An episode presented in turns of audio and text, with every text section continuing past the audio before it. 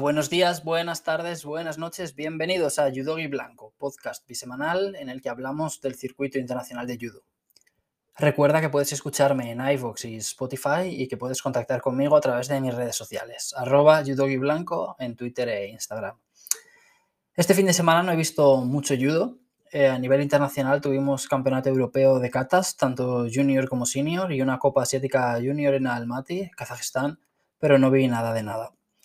Me puse un ratito el campeonato nacional italiano junior el sábado. Eh, estuve viendo varios combates de las primeras rondas de menos de 66 y menos de 73 kilos, que es donde competía algún judoka de estos a los que sigo un poco por debajo del radar, pero sinceramente tampoco es que estuviera súper atento. O sea, lo tenía de fondo mientras hacía otras cosas. Tuvimos también a nivel nacional un campeonato de España universitario, pero tampoco le presté mucha atención. A lo mejor le he he hecho un vistazo a lo largo de la semana, pero de momento no he visto nada más allá de, algunos resultados. El fin de que viene imagino que sí que estaré más pendiente porque tenemos una Copa Europea Junior en Málaga con mucha participación española, como es lógico. Así que me imagino que sí que le echaré un vistazo y quizá la comente un poquito en el programa del próximo lunes. Pero bueno, yo tengo la mirada puesta sobre todo ya en ese Grand Slam de Tbilisi que va a celebrarse el primer fin de semana de junio que además es festivo aquí en Reino Unido, donde vivo, así que podré verlo sin problemas. Y bueno, yo la verdad es que como teletrabajo, pues sí que suelo seguir todos los torneos igualmente sin demasiado problema, ¿no? Estoy trabajando en el salón con el ordenador del trabajo y a la vez tengo el campeonato de turno puesto en la tele. Pero es cierto que a veces que hay una reunión o algo en el momento en el que hay un combate interesante y me toca pausar la retransmisión un rato y al final es un rollo.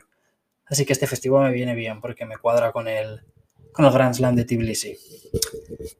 Hay 36 países ya que han anunciado su convocatoria, creo. En programas anteriores hemos comentado que España, de momento, parece que manda un equipo cortito con Alberto Gaitero en menos de 66, Laura Martínez en 48, Estrella López Sheriff en 52 y Aisunoda en 70. También comentamos que Georgia llevaba casi toda la artillería y bueno, ya vemos otros países que también llevan equipos interesantes, como Alemania, Hungría, Cuba o Brasil. Pero bueno, esto ya entraremos a comentarlo mejor más adelante a, medida que se vaya acercando el campeonato. En este quinto programa de Judo y Blanco quiero enlazar un poquito con el programa anterior, en el que hablamos de judokas que habían cambiado de categoría y seguían ganando, para hablar esta vez de aquellos judokas que también han cambiado de peso, pero todavía no han logrado adaptarse. Vamos a ver hay situaciones muy distintas, ¿no? Algunos de ellos apenas han debutado en su nueva categoría, por lo que es normal que todavía no hayan conseguido resultados, pero hay otros a los que hemos visto ya en varias competiciones y parece que no terminan de arrancar. Y bueno, este parece ser el caso de Yelmos Metov, el judoka kazajo de 29 años que tras más de 10 años compitiendo en menos de 60 kilos ha decidido dar el salto a menos de 66. Él es una de las caras más veteranas del circuito, pese a que todavía no ha llegado a la treintena. Y es que en menos de 60 kilos Metov lo ha ganado prácticamente todo. Em, si repasamos su trayectoria, vemos que ya compitió en el Grand Prix de Bakú en 2011 y en el Campeonato del Mundo Senior en ese mismo año, es decir, hace ya 11 años. En, 2011 ganó su primera medalla en Grand Prix en Qingdao y a partir de ahí pues, ha desarrollado una carrera muy muy exitosa. Él fue campeón del mundo en 2015 y consiguió otro bronce en el Campeonato del Mundo de 2019. Fue campeón de Asia en 2014 y 2016, con otro tercer puesto en 2013 tiene 10 medallas en Grand Prix, 6 de ellas de oro, otras 4 medallas en Grand Slam, que son un oro, dos platas y un bronce, otro bronce también en el Masters de 2018 y sobre todo dos, medallas olímpicas.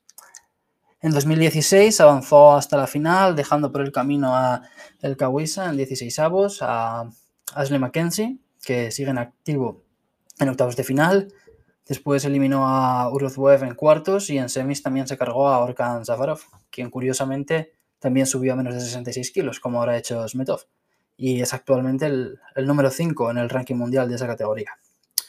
Bueno, Smetov llegó a la final y allí se enfrentó al ruso Beslan Mudranov en una pelea que se decidió en el primer minuto del Golden Score, donde el ruso derribó al kazajo con un barrido y le privó de, de ganar esa medalla de oro con la que todo judoka sueña. Aún así fue un gran resultado para Smetov, quien cinco años más tarde, en, Tokio, en 2021, volvió a colgarse una medalla olímpica en el cuello, esta vez de bronce. En estos últimos Juegos, Smetov pasó un par de rondas antes de perder en semis contra Naoisa Takato, el japonés que, que acabó llevándose el oro. Y bueno, después, tras perder en semis, Smetov peleó el bronce contra el neerlandés Shaka Duea en un combate que volvió a decidirse en el primer minuto del Golden Score, pero que esta vez sí se llevó el, el kazajo, tras anotar un Wazari. Bueno, eh, acabamos de repasar su trayectoria y la verdad es que no, no, cabe duda de que Smetov dominaba la categoría. Es decir, él no se ha visto forzado a cambiar de peso por intentar conseguir unos resultados que no estuvieran llegando, ¿no? Porque hemos visto que lleva 11 años ganando medallas importantes en campeonatos importantes, en menos de 60 kilos. Hay otros factores a considerar cuando vemos que un judoka sube de categoría, pero la mayoría de los casos se pueden explicar a través de dos grandes motivos, ¿no? El primero es que a veces el atleta siente que su físico ya no encaja en esa categoría, que necesita desarrollarse más, crecer, ensancharse, o bueno, simplemente que está harto de dietas, cortes de peso, etc. Y el segundo motivo es que a veces pues, un judoka coincide con otro compatriota de más nivel y contra el que le va a resultar pues, más complicado competir por esa plaza olímpica, ¿no? Y bueno, en este caso hay judokas que deciden sacrificarse y forzar un, un cambio de peso a cambio de allanar o facilitar un poquito el camino hacia la plaza olímpica. Este fue el caso que comentábamos la semana pasada de Heidarov y Krasniki, que son dos ejemplos que prueban que, bueno, que esto puede salir muy bien, ¿no? Porque Krasniki acabó ganando el oro en menos de 48, tras haber competido en menos de 52 durante varios años, o muy mal, porque Heidarov mmm, no solo no clasificó a los Juegos, sino que él pasó de ser un judoka que conseguía buenos resultados en menos de 73 y al subir a menos de 81 no fue capaz de ni siquiera alcanzar una ronda de cuartos de final en esta nueva categoría. Bien, si analizamos la competencia de Smetov, vemos que no parece haber ningún compatriota capaz de ponerle las cosas demasiado difíciles en menos de 60. Y sí, es cierto que él se clasificó para los Juegos Olímpicos tras conseguir 5.718 puntos y que su compatriota Guzmán Kirgizbayev se lo puso muy complicado, sumando 5.566, es decir, que estuvo a punto de superarle, pero es que Kirgizbayev también ha subido de categoría, por lo que va a seguir compitiendo contra él en menos de 66, además de contra el veterano Yelmos Zumagenov, aunque bueno, no sabemos si él va a seguir compitiendo a sus 31 años, porque hace ya, ya casi un año que no le vemos pelear a nivel internacional. En menos de 60, sin embargo, eh, tras la subida de peso de Kirgizbayev, vemos que el camino parecía un poquito más despejado, porque bueno, los únicos judokas kazajos que podrían hacerle frente a priori son Shukenov, a quien apenas le hemos visto ganar un bronce en Grand Slam, y Sadin, que fue campeón del mundo junior en 2015, hace ya siete años, y bueno, recientemente consiguió un bronce en el Grand Slam de Tel Aviv y un quinto puesto en el Mundial del año pasado, pero la verdad es que, no sé, sinceramente los dos parece, parece que están bastante lejos del nivel de Smetov. Yo imagino que lo habrá hecho porque estará cansado de pasar hambre. Al final, Smetov es, es un atleta que no tiene nada que demostrar, ¿no? Bueno, seguramente él tendrá la espinita clavada del, del, oro olímpico tras haber logrado un bronce y una plata y haberlo visto tan cerca en, en, dos ocasiones. Pero en realidad yo creo que debe de estar muy satisfecho con su carrera, ¿no? Y que el deseo de esta medalla de oro en unos Juegos Olímpicos, pues no le quitará el sueño, porque, no sé, yo pienso que, sobre todo tras analizar la competencia que tiene, eh, si él de verdad estuviera obsesionado con esta medalla, pienso que se habría quedado en menos de 60 haciendo el, el esfuerzo un par de añitos más para este ciclo, ciclo, olímpico, porque no sé, es una categoría que ya conoce y en la que siempre se ha desenvuelto muy bien. Y es que subir de, categoría y más ante un ciclo olímpico tan corto es arriesgado. Hace poco lo explicaba Alberto Gaitero en una entrevista con Álvaro Coy en su canal de Twitch, que se llama La Pizarra de Doc. Un canal que, por cierto, recomiendo si estás interesado en el deporte olímpico y en nuestros representantes españoles. Eh, también está en YouTube con el mismo nombre, La Pizarra de Doc. Y bien, en este, en este programa, en esta entrevista, Gaitero apuntaba a eso, que es arriesgado subir de categoría ante un ciclo tan corto. Y yo creo que tiene razón, porque al final eh, ya no es solo que tengas que acostumbrarte a la nueva categoría, ¿no?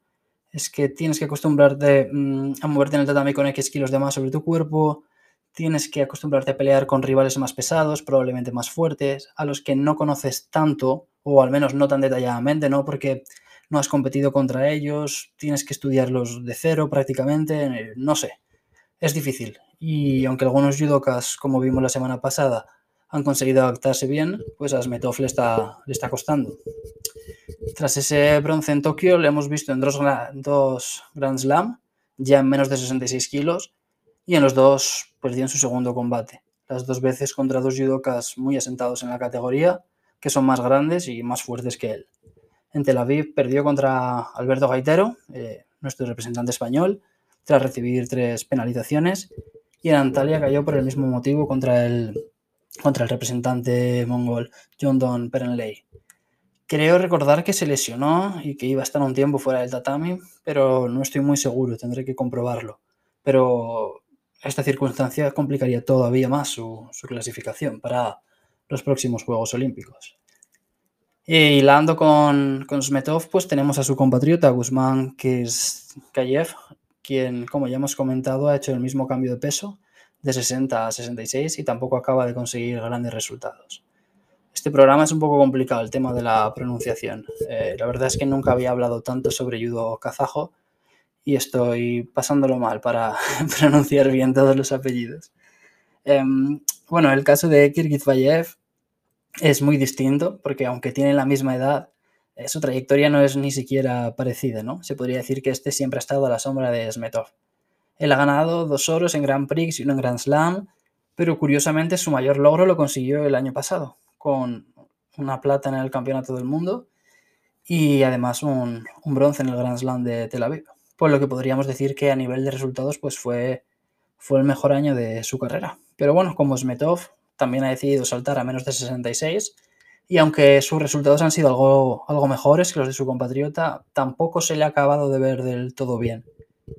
Él consiguió un quinto puesto en Tel Aviv, en el Grand Slam de, Tel Aviv, donde eliminó al estadounidense Isaiah Ramírez en 16 avos, al cubano Orlando Polanco en octavos y al francés Buba en cuartos, pero después perdió en semis contra el local Smilov y volvió a perder, esta vez contra el recién proclamado campeón de Europa, el ucraniano Bogdan Yadov, en la pelea por el bronce.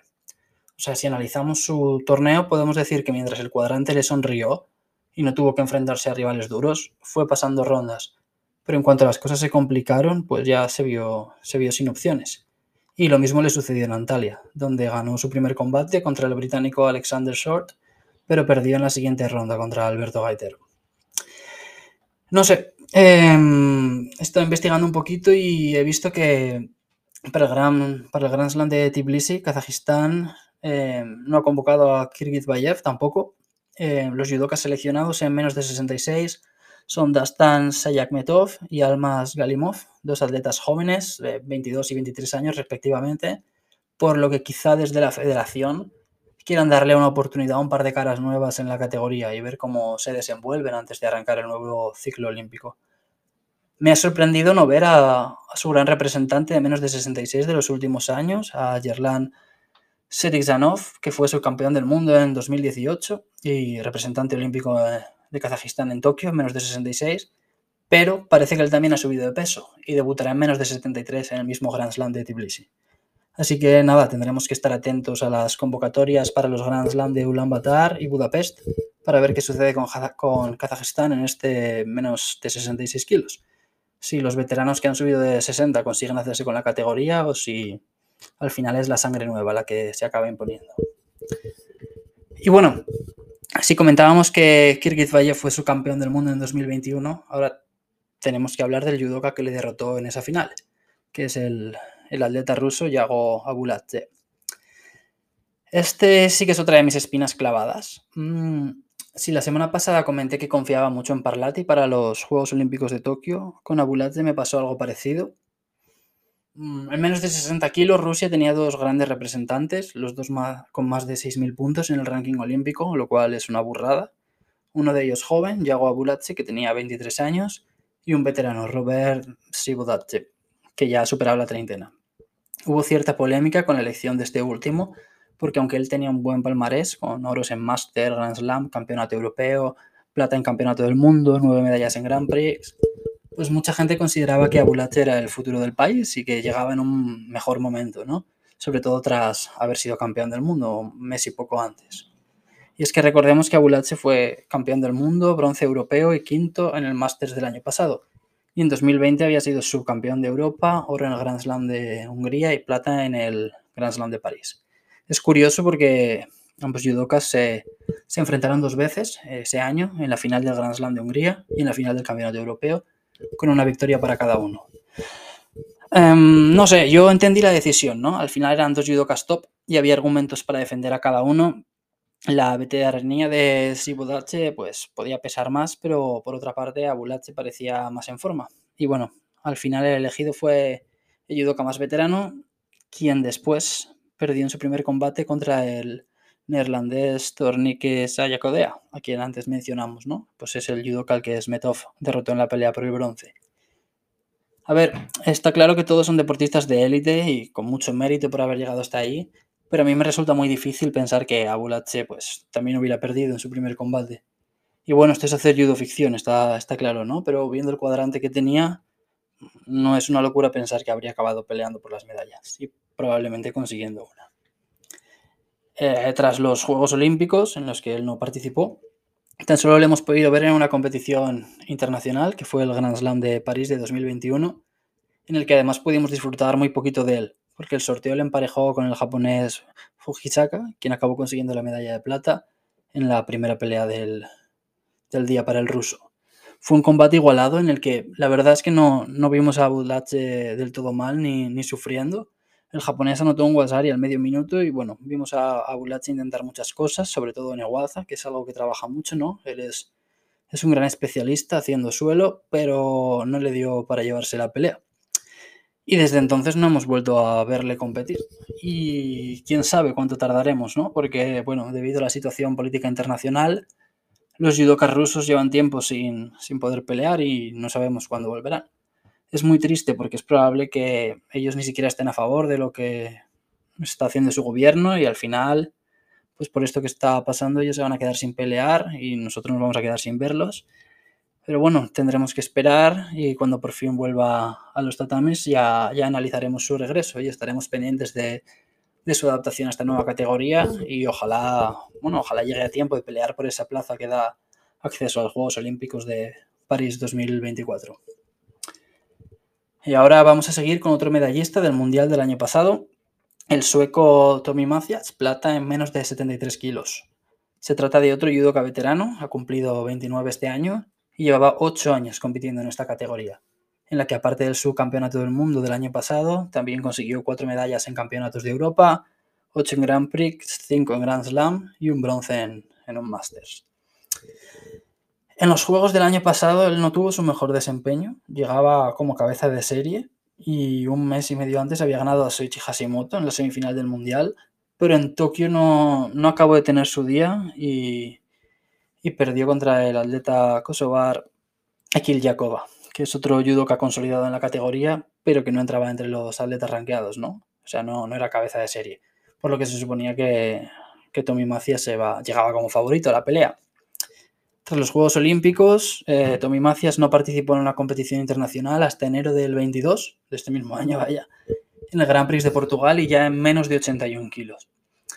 Es un cambio lógico que tampoco sorprende, porque igual que comentábamos la semana pasada con Nico y Parlati, que son, eran, vaya, atletas altos para su, su categoría, él también se le veía muy alto para su categoría, aunque es cierto que no parecía demasiado corpulento.